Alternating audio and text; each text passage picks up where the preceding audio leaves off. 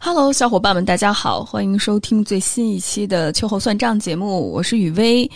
那今天这个主题呀，是我很长时间以来想跟大家聊的一个话题，就是在公益或者是助人领域的自恋者。那在开始进入到今天的话题之前，我也想回应一下上一期节目所收到的伙伴们的一些回复，也想表达一下我自己的感受。首先，我会觉着批判思维非常重要，就是大家能够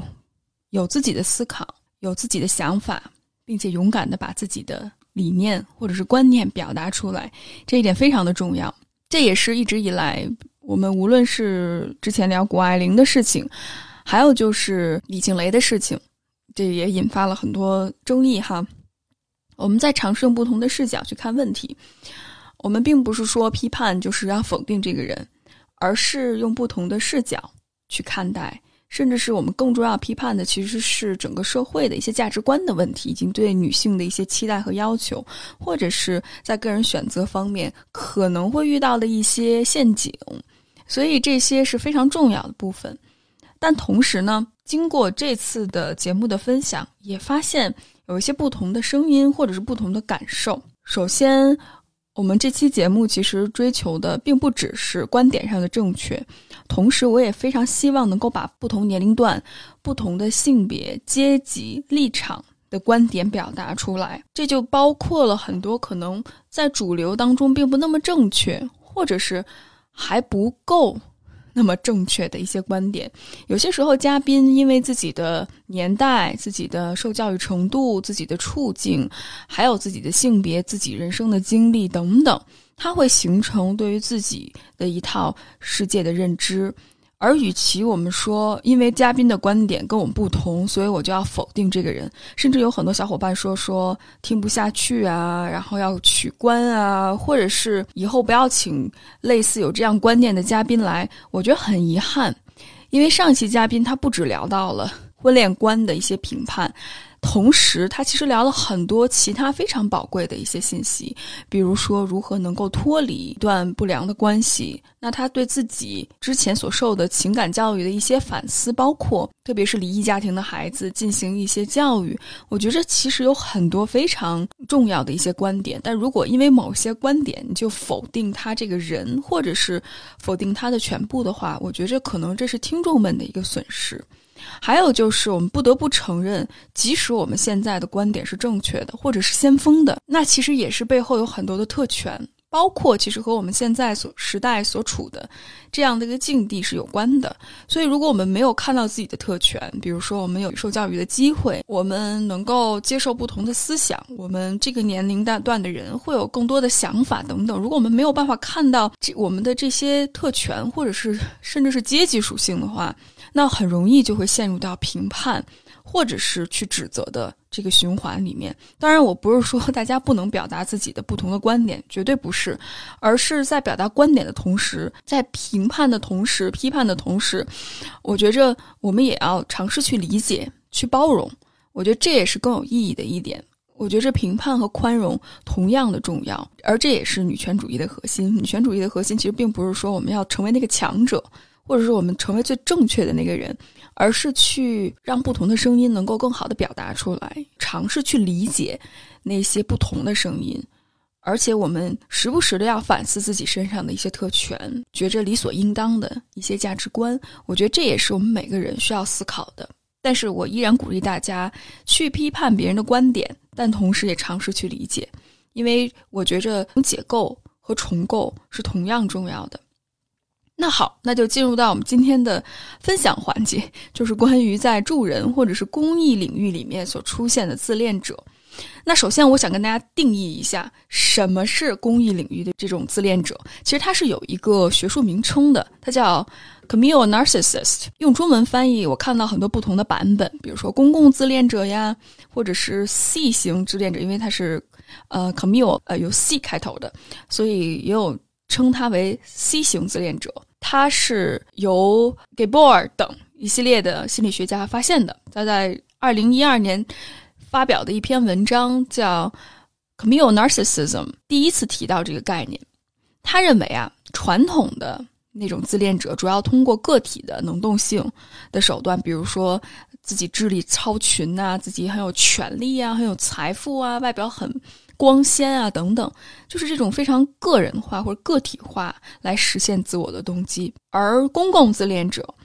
则主要通过社会性的手段，比如说人际关怀呀、合作呀等等，来实现类似的自我动机。而公共自恋者。常以一种圣人的姿态去自居，最心怀天下、最仁爱的那种人。他们擅长通过强调自己的亲社会的特质，这就包括我乐于助人啊，我关爱他人啊，我关怀社会弱势群体呀，我关心社会议题呀等等，甚至自己对世界的贡献来满足自我促进的动机。那这就包括降低社会不公啊，为社会带来和平啊等等。公共型自恋者的自我动机其实还是以自我为中心，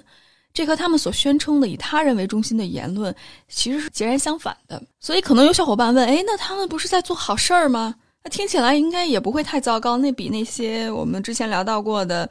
那种非常虚荣、你去贬低、打压别人的人，似乎好像比他们好多了，是不是？”很遗憾，就是这种公共型自恋者。当他面对自我利益和他人利益之间要去做一些取舍的时候，你猜他们会怎么做？没错，他们其实还是会把个人的利益放在第一位。如果他们真的像自己所宣称的那样特别乐于助人的话，他们应该或者是大部分时间会先优先确保他人的利益能够得到满足，而不惜牺牲自己的利益。但是很遗憾，就是他们本质其实是自恋的。依旧是以自我为中心，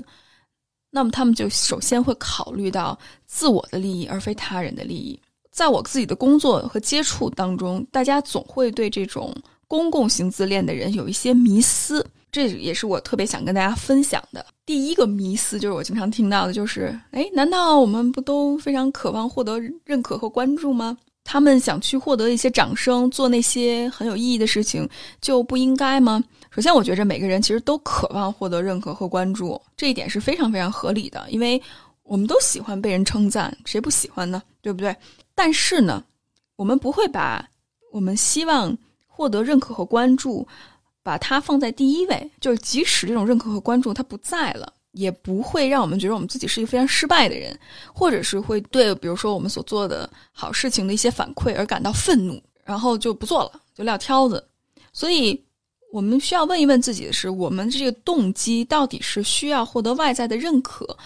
还是我们真正的想去帮助别人？而往往对于这种公共自恋者来说，总是需要把个人的利益放在第一位的。如果没有那些关注，没有那些认可，当聚光灯不打在我身上的时候，我是没有动力再去做那些好事儿的。所以，这和其实助人的初衷是相违背的。迷思二就是：哎，难道他们不是在做好事儿吗？是不是？难道虽然他们可能身上有一些毛病，但是他们也是在真正帮助人啊，对不对？首先是的，我觉着他们所做的行为，甚至对人的帮助是值得认可、值得肯定的。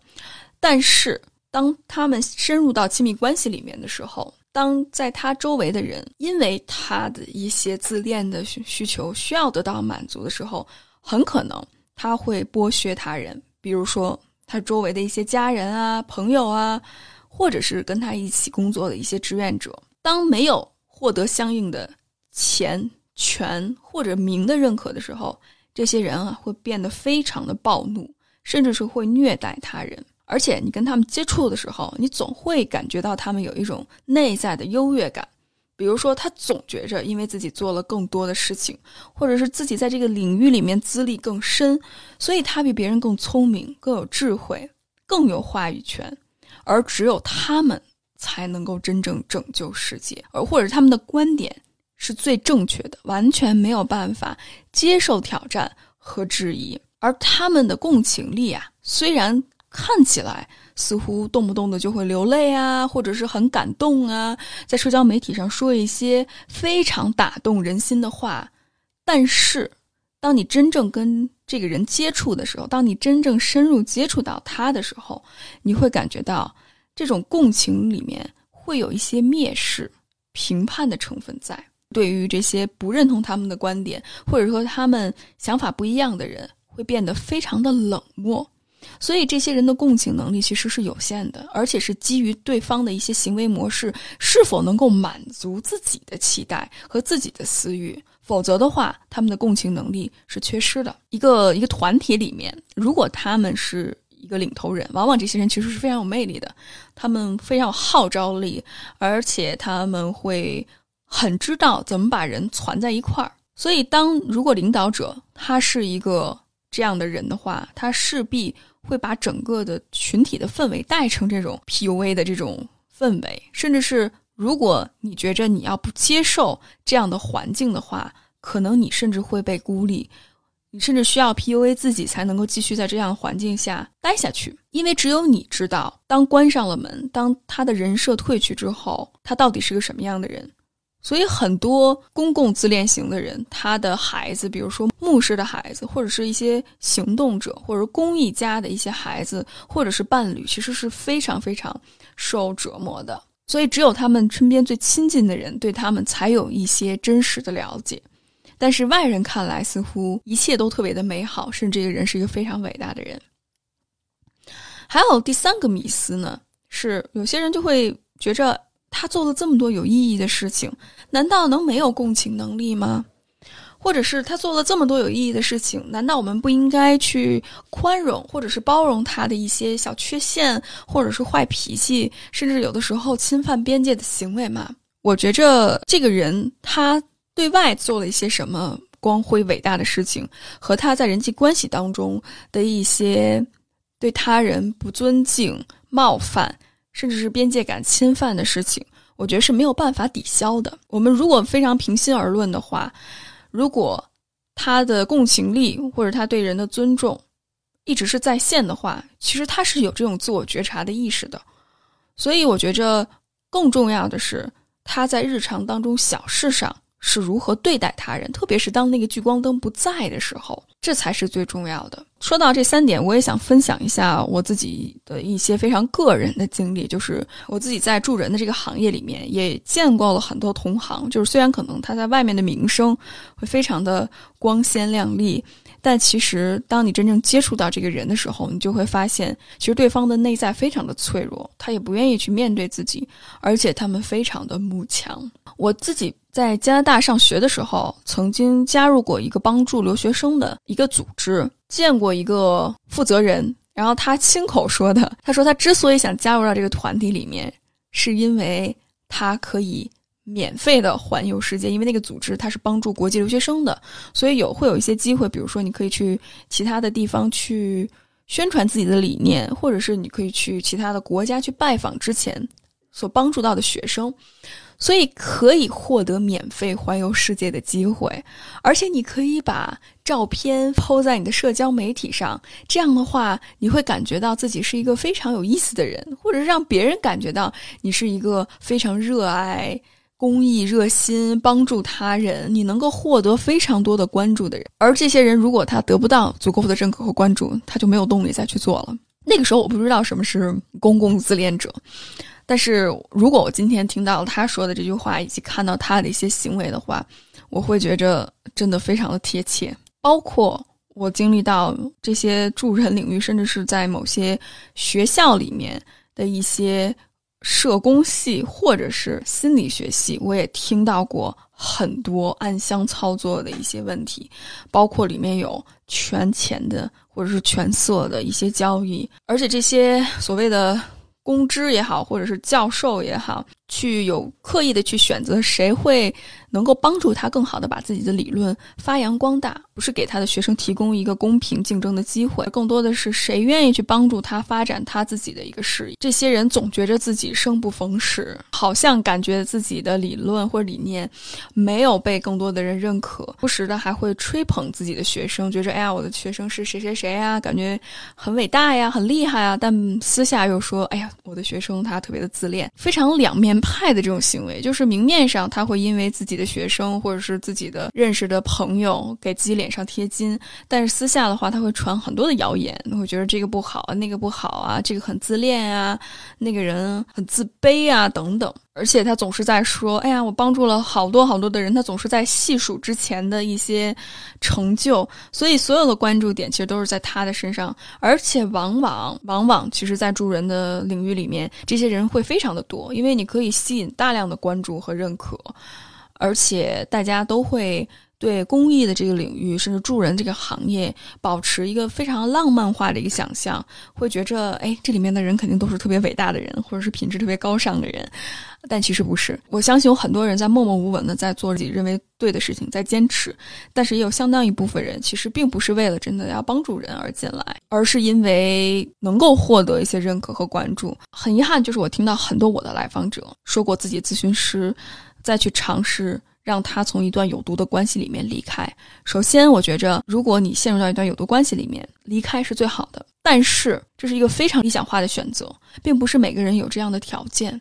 而且，咨询其实并不是要求来访者要做什么，而是能够通过赋予他力量，去认可他的情绪和感受，并且帮助他看到现实到底是什么样子，对方到底使用什么样的一些。虐待的手段，然后这个决定是最后要做，所以离开它是一个过程，它而不是一个原因，或者是一个想到就能做到的一个结果。那如果作为一个咨询师，或者是社工也好，一个助人工作者也好，如果你动不动的就和你的来访者说为什么不离开啊，或者是你太圣母心了呀，你没对象是因为你自己不够好，你怎么不看一看你自己是个什么样的人？这就是明显的评判，这绝对是。自我把自己的一些自恋没有处理好自恋的部分投射在你的来访者身上，而你希望通过改变他，或者是你希望他能够听你的，所以做出更好的改变。这并不是把关注点放在他身上，而是把关注点放在自己的身上。就这种助人的方法其实是无效的。所以，小伙伴们，如果你在咨访关系当中感受到不舒服的感觉，我觉着你完全可以提出来，告诉你咨询师。如果他不去接纳、不去面对、不跟你一起去探讨背后到底是什么，而是说这是你的问题啊，这是你需要自己处理的呀，我觉得这就不是一段平等的关系。你可以选择离开。在这期节目里面，我也会请到 Cath，他也是在做一个非常与众不同的平台，他也会在整个行业里面目睹了很多自恋者跟很多自恋者打交道，然后他也有非常多的经验之谈想跟大家分享。我们开始吐槽吧，有太多槽要吐了。开始，开始，废话少说，开始。那你最近的经历有没有想吐槽的呢？看啊，我真的觉得就是在助人行业久了，或者是就无论是做助人行业的工作，还是自己在公益行业待久了，我真的发现啊，这个行业真的很容易吸引自恋型。的人就是不健康的自恋的人，就是心理不健康的。这个好，这个词用的好。对，因为我也不知道他是不是人格障碍，但是他就是他自恋的很不健康。然后我就觉得真的是害人害己。然后我因为我自己本身做做，我想想看啊，我做公益已经快十年了吧，就指的是那种就是真的是不求回报的免费的公益，已经快十年了。然后我觉得我待过的不同的机构也。非常的多，就是无论是做志愿者啊，还是做那个那个 internship 啊，做那个实习啊，或者是拿钱的，都有做过，就是做工作啊都有做过。然后我就觉得，在公益行业最大的一个让我感慨的东西，就是很多人在公，可能很多人可能一听公益这这个词吧，我就觉得。嗯，好像有一个光环在，就说啊，就觉得哎呀，你做公益你就好善良，然后什么你就是特别的什么有人性光辉啊，什么东西的这种这种附带的滤镜吧，可以这么说。但是我说句实在话，公益行业是一个让我内心非常矛盾的一个行业。就是为什么说内心矛盾啊？是因为我在这个行业见过特别好的人。我也在这种行业见过特别不好的人，所以也因为这样的经历让我知道，不是所有人做公益都是好人。也是因为这个经历让我知道，不是所有人做公益就是因为他希望让世界更好。因为我们也知道，就是很多时候有些人做公益可能就仅仅是为了履历贴金，有些人做公益可能就是为了申请到一个好学校，然后有些人做公益可能仅仅就是为了就做完之后就申请到好学校之后就再也不继续做了。那这都是别人的选择，但是并不能把这个选择与善良挂上钩。我觉得这是两样不一样的东西。就是为了自己做一件事情，其实嗯，我们并没有评判这是对，这是错啊。我刚才其实只是怎么说，我在这边可能要强调一下，就是我只是想说，去做公益这件事情跟这个人善不善良本身是没什么关系的。但是我我觉得最可怕的就是很多人会把一个人做公益和一个人善良画上等号。我觉得这就是很多人被剥削的原因，就是就是可能因为做公益然后被人压榨，或者是因为做公益然后被人剥削，或者因为做公益比较轻信这个人比较善良，然后由此可能会遇到一些不好的事情。因为我们也知道公益界也会有很多黑暗的面嘛，或者是不好的事情。然后一些受害者就是因为给公益这个东西关上了太多的滤镜了，所以才会遇到这件事情。所以在这边要再次跟大家一 而再、再而三的强调：一个人做不做公益跟这个人的本质是没有关系的。一个人做不做公益是跟这个人善不善良是没有直接关系的。所以就是大家要注意分辨。因为我自己本身有一个组织是做免费公益嘛，就是我们的组织所有东西都是免费的，也是因为就是不希望，呃，经济能力成为呃需要帮助的人的一个。呃，阻碍，所以我们的组织全就是 FASS 全部都是免费的。然后呢，后来我就发现做免费公益，就是有一些人，就是大多数人做免费公益，肯定也肯肯定也是希望让这个世界更好嘛。然后我就发现有那么一小部分人来来这边做免费公益，很可能会带着一些私货。私货是什么意思？他可能是他可能仅仅是好奇。然后，或者是，呃呃，他觉得，哎，这么多，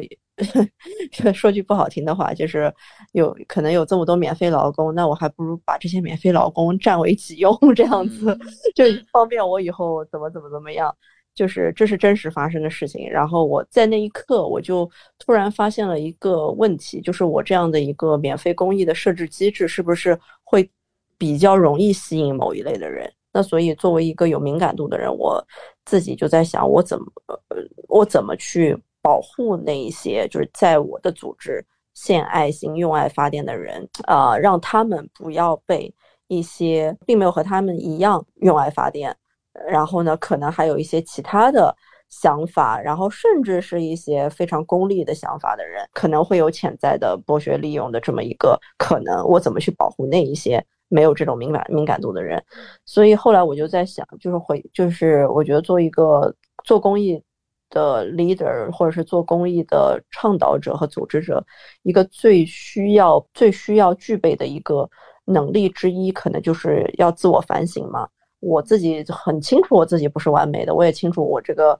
这个组织就是或者我自己，因为这组织也是我自己做爱好，但是我觉得做爱好也是要给承担的承担一定的责任的。太难了 c a t h 所以我觉着，为什么我会在我的工作里面全权负责？就是我可以跟他人合作，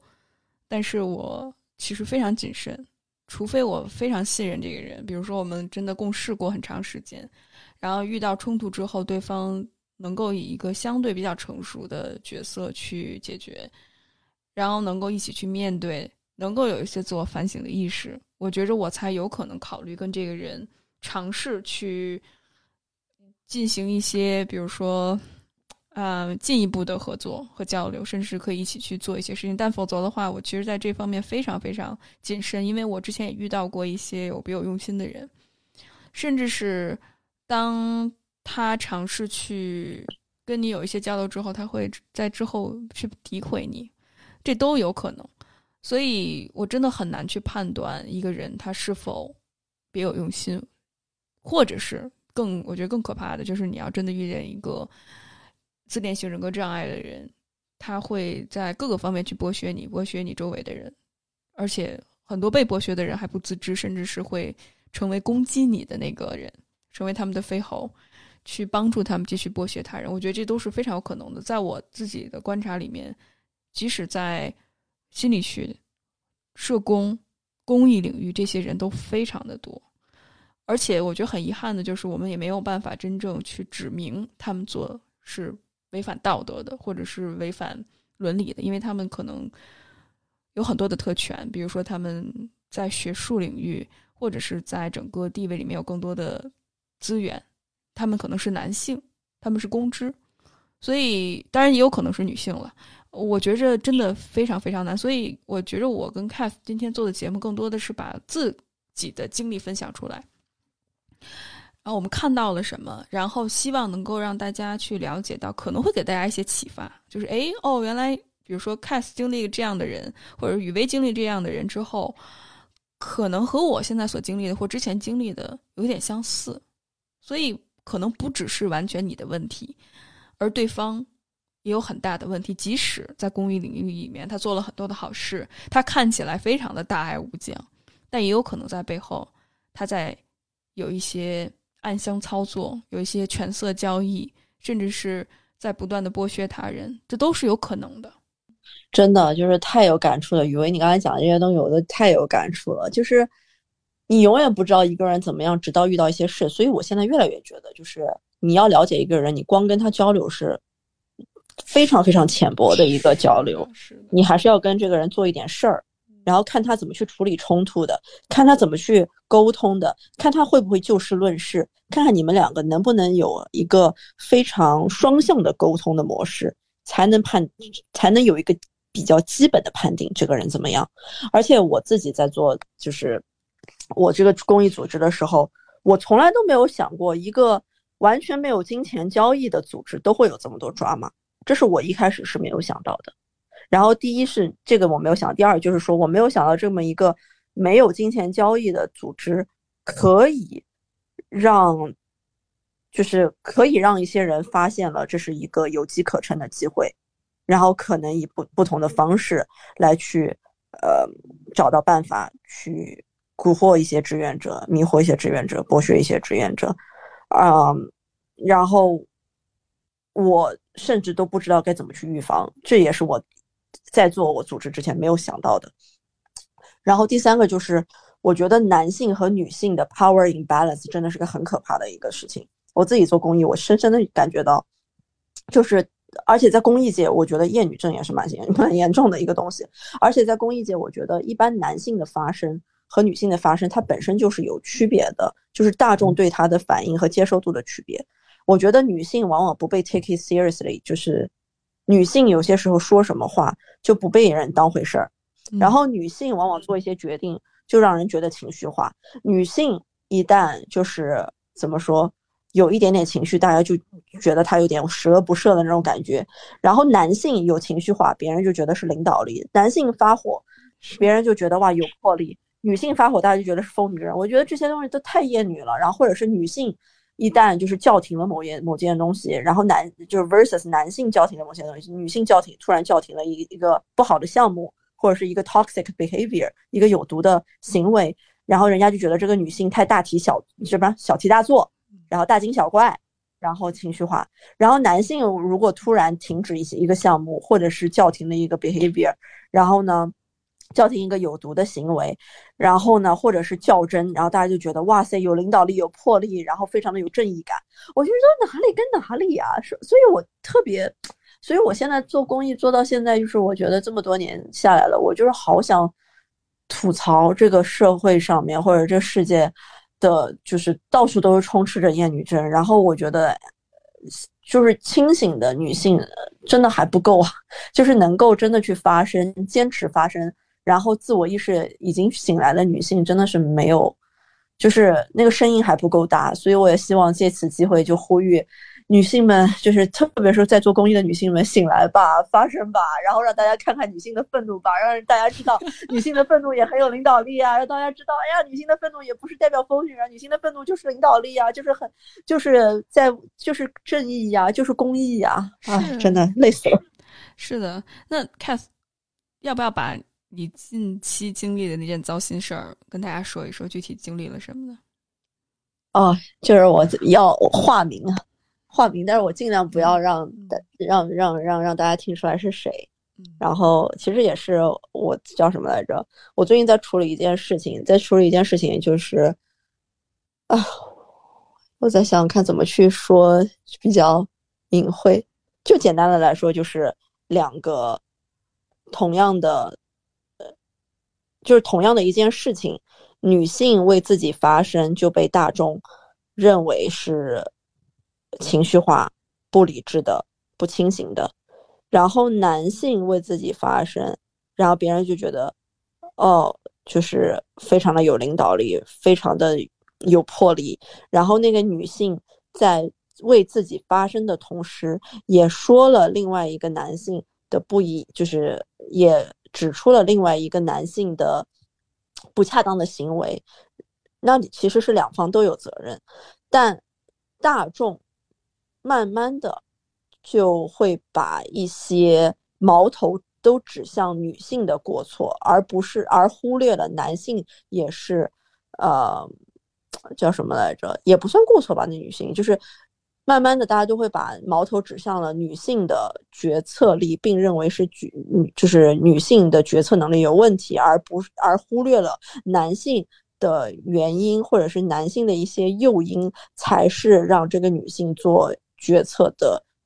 一个原因。然后大众都把矛头指向了女性，然后男性的情绪化、男性的不理智、男性的啊，就是啊，我都都想用一个口口语化的词了，叫胡搞瞎搞，就是没问题，就是搞，胡搞瞎搞，就 真的是 就变成了就就。被大众忽略了，然后所有的焦点全都在女性的这些决策上面，然后大众就开始指责女性，或者是大众就开始不友好，然后还有人甚至就呃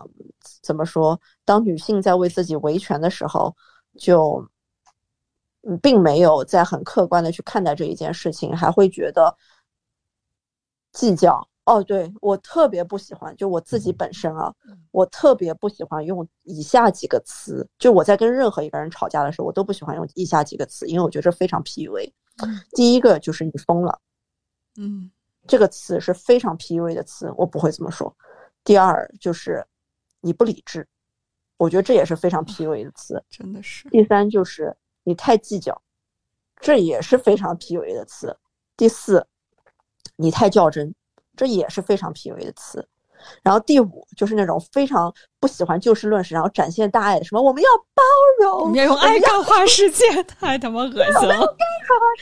我们不要，我们不要纠结那么多小细节，我们要往前看。我又在想，远方的哭声固然重要，那近处的哭声你就不管了吗？那你近处的哭声都不管，你怎么管远方的哭声啊？所以我自己本身无论。吵就是，如果我跟一个人有争执或者有吵争吵，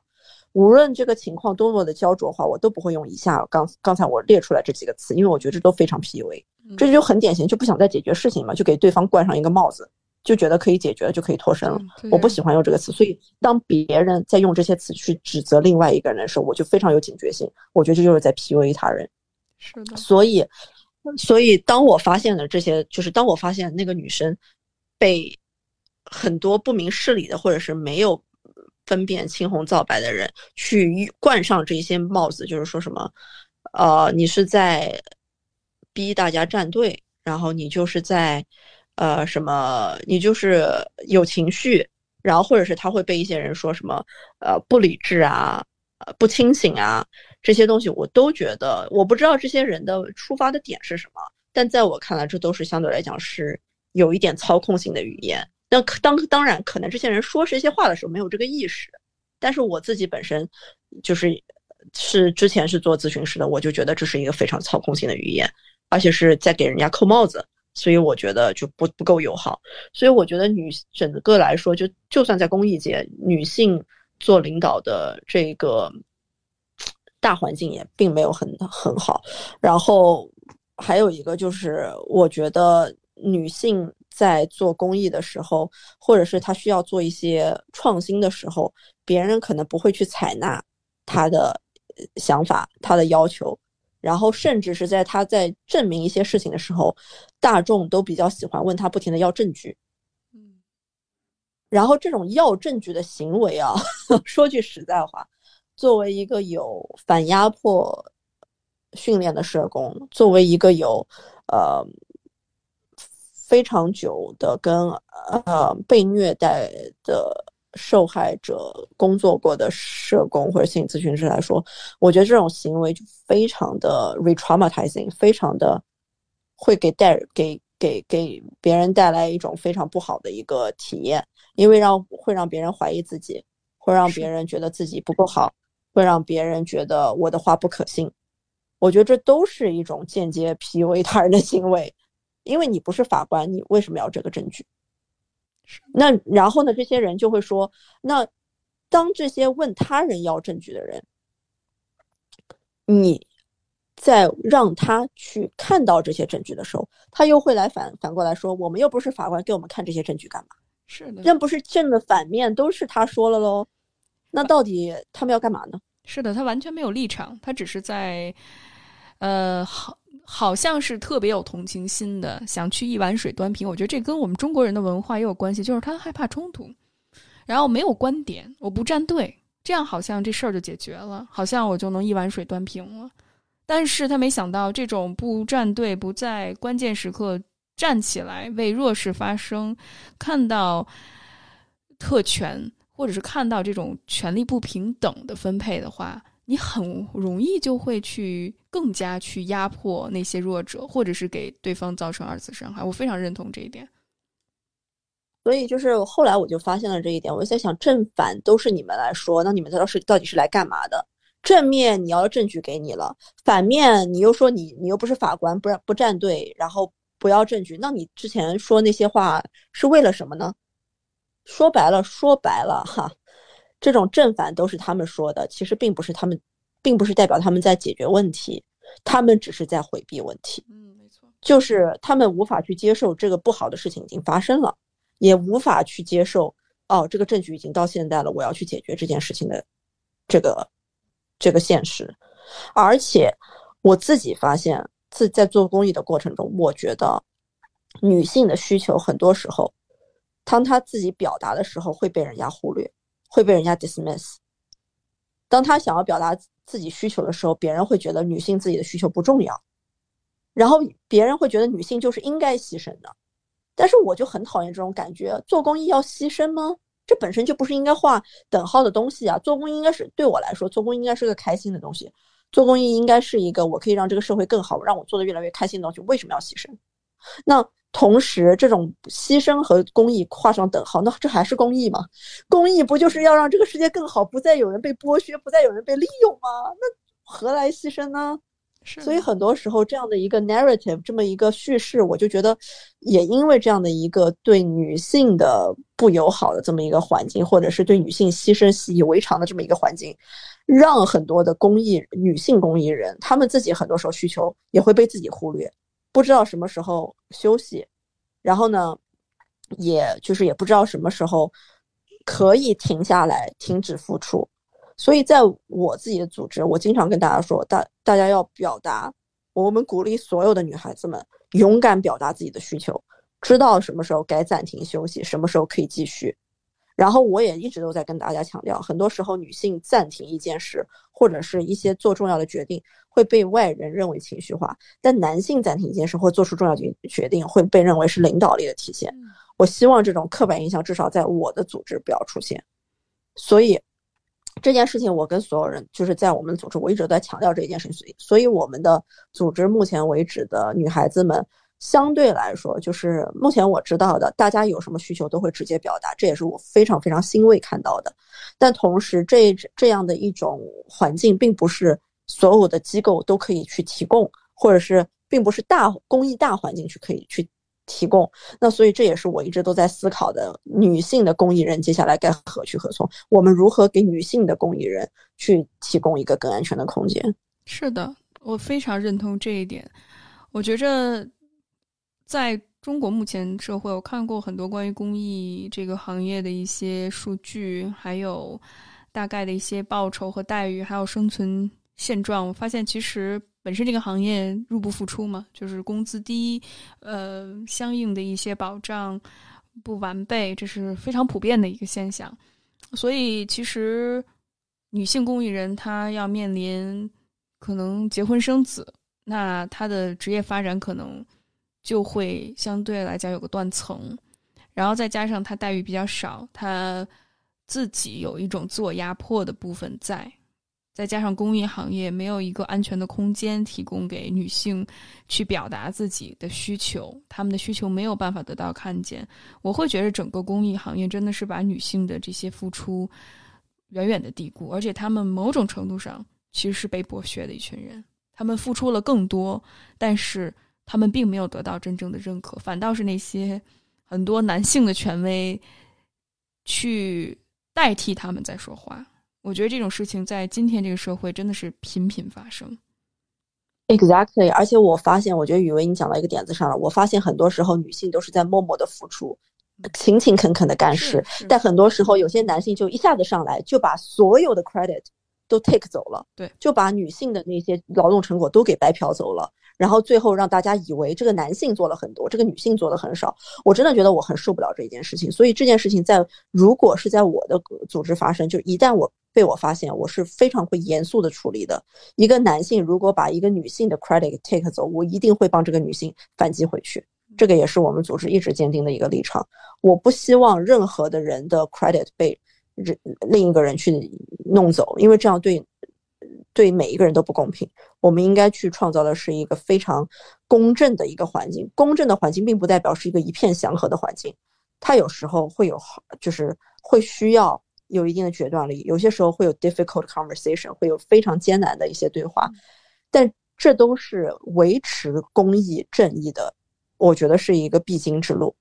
而且我以前也发，我我以前发现就是还有一点就是。我觉得，当一个女性她愿意去真的去关爱自己，去愿意去展示自己，愿意去展现自己的领导力，然后愿意去非常自信的去把自己做做的事情说出来，甚至是夸赞自己的时候，她得到的反馈和那些 自恋到不行的男领导就是不一样。是，就是自恋到不行男领导，别 人会觉得哇，好有魅力，什么好有领导力，总裁。然后，对对对，霸道总裁。然后女性一旦就是展现。然后女性一旦展现自己的领导力，然后非常的夸赞自己啊，然后呢肯定自己的价值，大家就觉得她是作秀，她是为自己贴金。是，然后或者是就是说什么这个女的太狂妄自大，不懂得谦卑谦逊。然后我就每次听到这种这种言论，我就在那就是七窍生烟，就是很很冒火。真的，我就是觉得。女性为什么在肯定自己的价值的时候，为什么得到的反馈就跟男性不一样呢？女性肯定自己的价值，为自己发声，让自己的优秀被看到，就算她给自己贴金又怎么样？她值啊，她有这个实力，她为什么不可以让自己的优秀被看被别人看到？然后就会受到很多攻击，什么秀优越、出风头，然后什么白日做梦。但是如果我如果是一个男性呢，别人就会有有领导力、有魄力、思维敏捷、锲而不舍、敢想敢做。嗯，是，我觉得这些东西这就是大众的双标，说白了。然后我觉得还有一点大众的双标是我特别看不惯的。哎呀，今天吐槽吐槽个遍，就是男性他无论犯什么错，这个社会对他的宽容度太大了，男男性都可以 feel upwards，就是不管他犯什么错，只要不是那种。杀人放火的那种错，就是那种可能发生在女性身上，女性就很多很多失机会都会失去的那种错，但男性就可以不停的失败，不停的往上爬，好像一点都不会被影响。但女性不是的，女性可能犯了那么一点点错，哪怕哪怕就那么一点点，可能仅仅是一个 typo，可能仅仅是一句话没有说对，可能仅仅是一个项目做的没有达到别人的预期。他有可能就失去了所有的机会，他没有办法 fail upwards，他没有办法向上犯错，他只能不停的向下犯错，这何必呢？或者是向下犯错的可能都没有了，大家直接把他的之前所有的一切的 credit 都抹去了，为什么呢？是的，是的，真的是，我真的不懂。对，我觉着我们一方面聊到，啊，你说的确有很多自恋的人存在在这个领域，但同时，我觉得整个结构性的不公。不得不承认，真的是。而且我做公益这么多年，我真的发现，在这方面就是 male feel upwards versus female feel upwards，就是男性向上犯错和女性向上犯错，这个比例是失衡的。就是我可以真正的意识到，这这个社会真的厌女症太严重了，特别而且我非常失望，在公益界也是这个样子。然后男女之间的 power imbalance 真的很严重，因为。这个社会对男性犯错和情绪化太宽容了，但是这个社会对女性犯错和自主行为的挑剔太不宽容了。而且就是男性，他无论犯多大的错，也不影响升迁和个人发展。那女性只要有一点点不完美，或者一点点不达到他人期望，就很久发爬不起来，然后或者是他的机会随时都会别人抢，被别人抢去。我觉得这这个就是我非常没有办法接受的东西。然后我觉得，就是男性啊，他有，我觉得。大众很多时候没有办法意识到自己的一个内心潜在的一个厌女症，但是也因为这种 unconsciousness 这种没有意识的厌女症，也会加重了男女之间的 power imbalance，就是男女之间的这个权力不对等，然后男女之间可能在各个行业都有很多的就是不平等关系。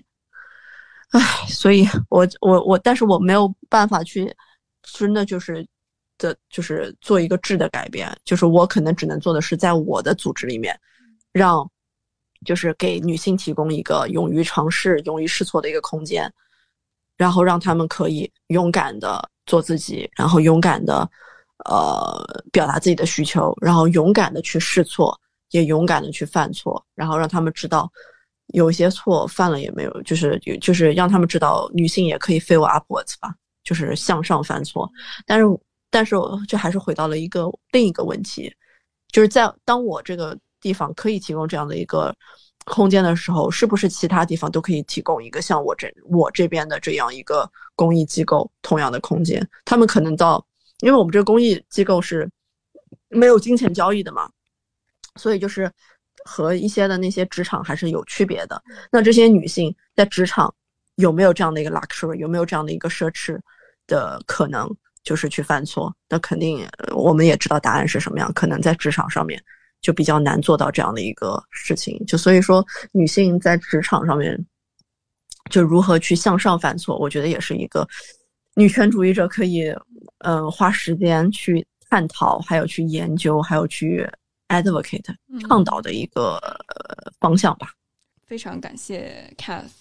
今天的分享。然后我想跟大家分享一下，就是为什么。助人行业里面的自恋者会这么多。我刚才跟大家说过，因为做好事儿啊，可能获得更多的认可和关注，因为大家都会觉着，哟，你在帮助别人，你好勇敢，你好伟大。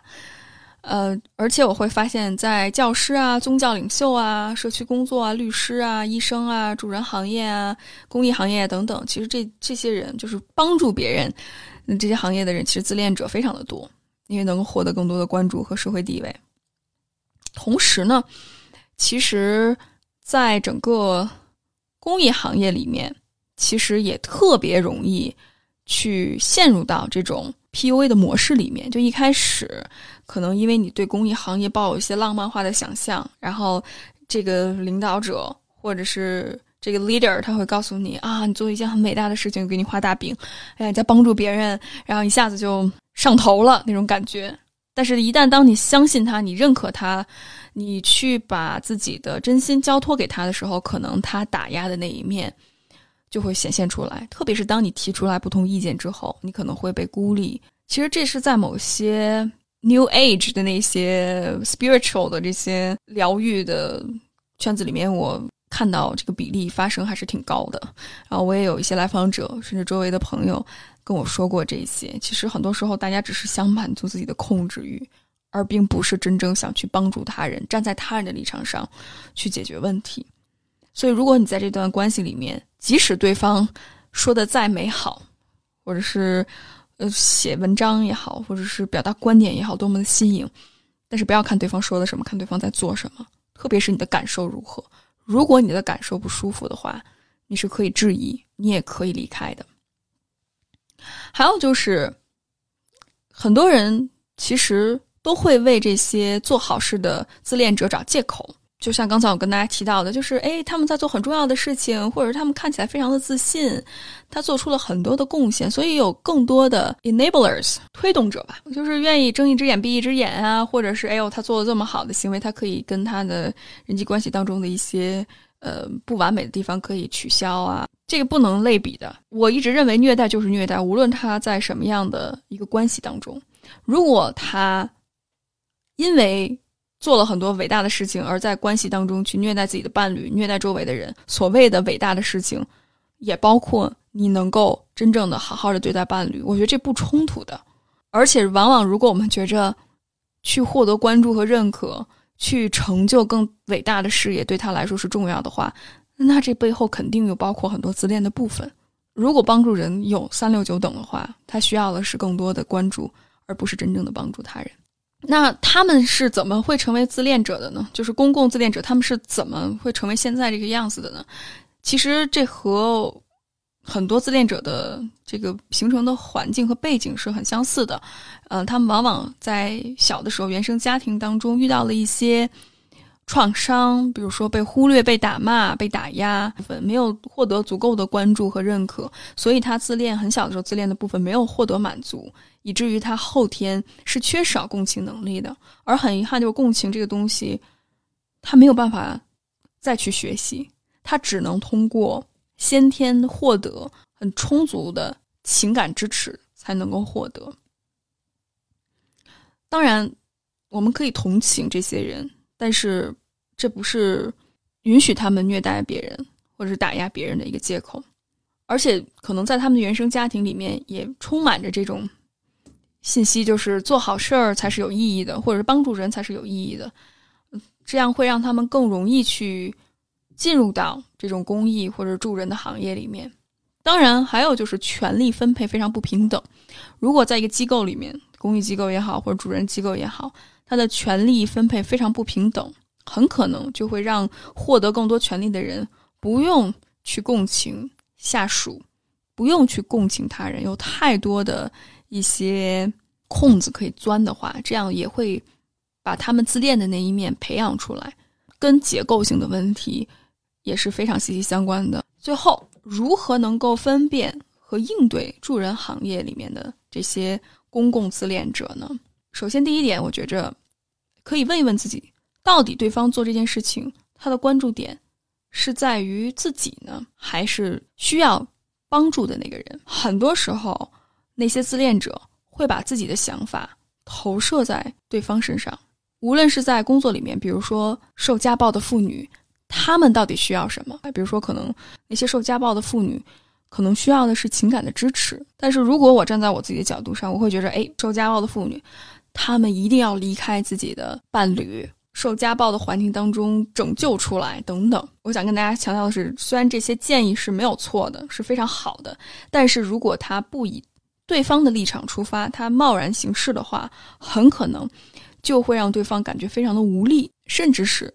会感觉到自己的需求不重要。这不仅不会帮助对方从现在的困境里面走出来，还会让对方感觉到自己的想法、自己的声音被剥夺了，会强化这种无力感。这就为什么我曾经在朋友圈里面看到有一位公知，他在说那些受家暴的妇女。不愿意关系里面离开，是因为他们他们有什么心理疾病啊？他们有精神缺陷、人格缺陷，他们心甘情愿的被打，这是一个非常自恋，就完全没有站在对方的立场去想问题，只是基于自己的一些想象或者自己对于世界的理解。第二点就是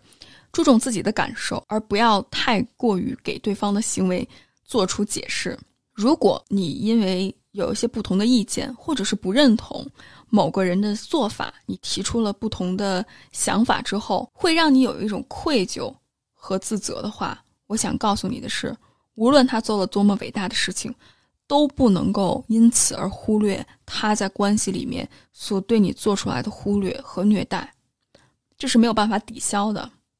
而且没有任何一个人有资格告诉你是否要继续待在这段关系里面，或者。离开，所以你的感受是最重要的。Angelo，她是我一个非常喜欢的一个黑人的女作家。她说过：“她说人会忘了你所说的，人会忘了你所做的，但是人绝对不会忘记你所做的事情触发到他们什么样的情绪和感受。所以，情感和感受是非常重要的。也希望大家能够真正的保护好自己。”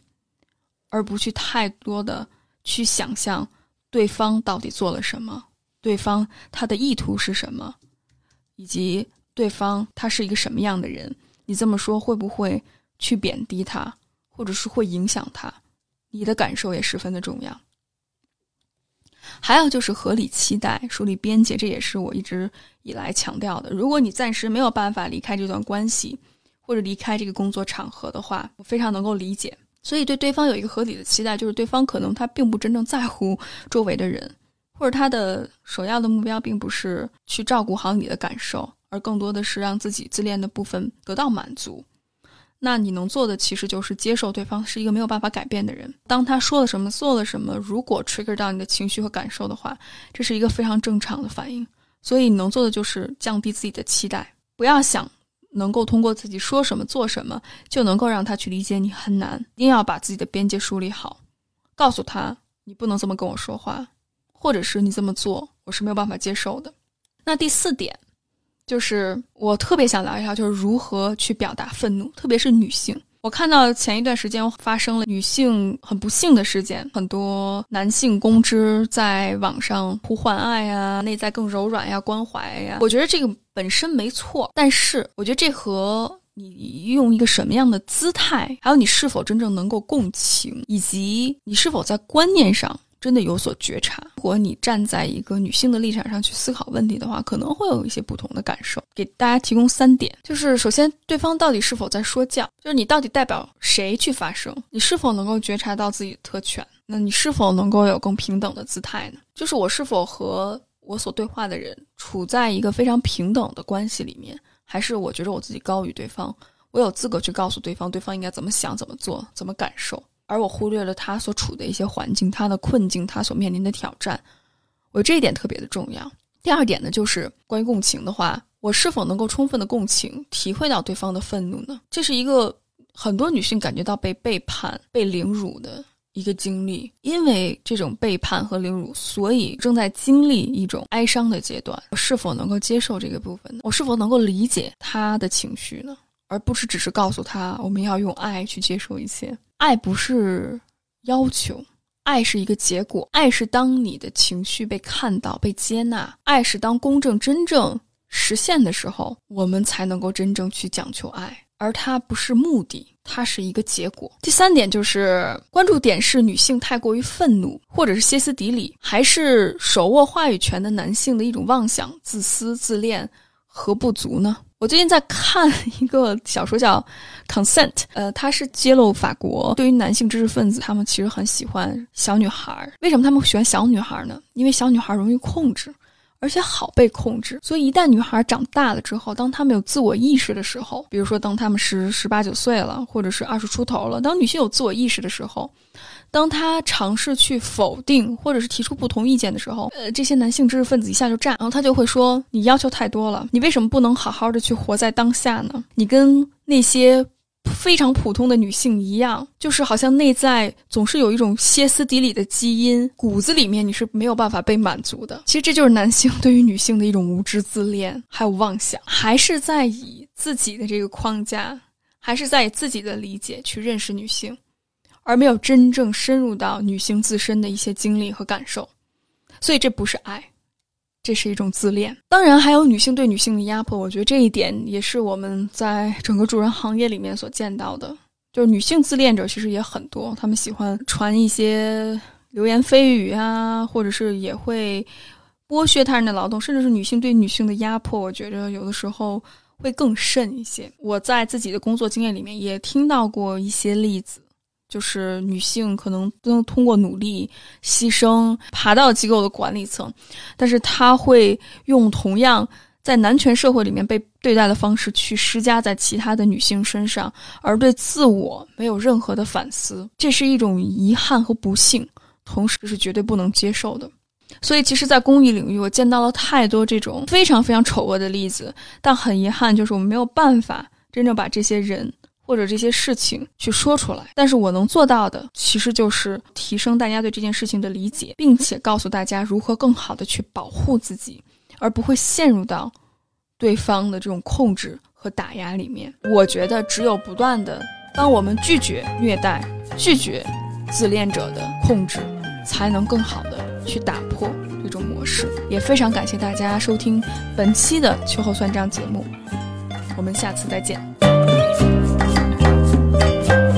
Me gustaría probar.